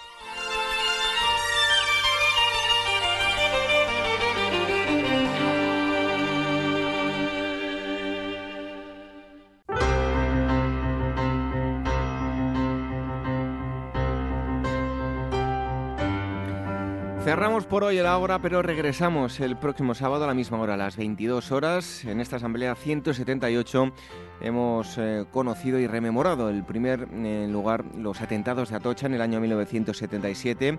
Da igual los colores o las ideologías, la muerte nunca es la solución y hay muchas otras vías para solucionar los problemas y las diferencias.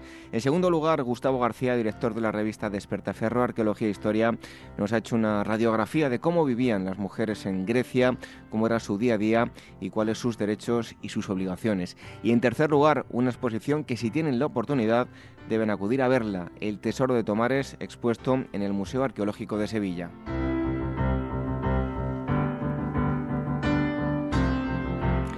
Como decía hace un momento, regresamos el próximo sábado a las 22 horas, una hora menos en la comunidad canaria, pero ustedes pueden abrir y cerrar el Ágora cuantas veces quieran en nuestra web en agorahistoria.com. Están todos los enlaces a los podcasts y pueden descargar o escuchar online los programas a través de ellos. Con este ya son 178 programas los que pueden escuchar. Y no olviden que también nos pueden eh, escuchar a través de Radio Sapiens los domingos. Así que esa es eh, otra de los, de los puntos mediante los cuales nos pueden escuchar radiosapiens.es. Y durante la semana nos tienen las redes sociales, el Twitter, arroba agorahistoria, la cuenta de Telegram, que es telegram.me barra agorahistoria radio y facebook.com Agora Historia Programa. Y el email, si nos quieren escribir y pedirnos que tratemos algún tema, tenemos dos direcciones, contacto arroba agorahistoria.com y agora arroba capitalradio.es. Nos marchamos con una frase de Ana Frank. Dice así, una persona puede sentirse sola aun cuando mucha gente la quiera. Buenas noches, hasta el próximo sábado. Sean felices.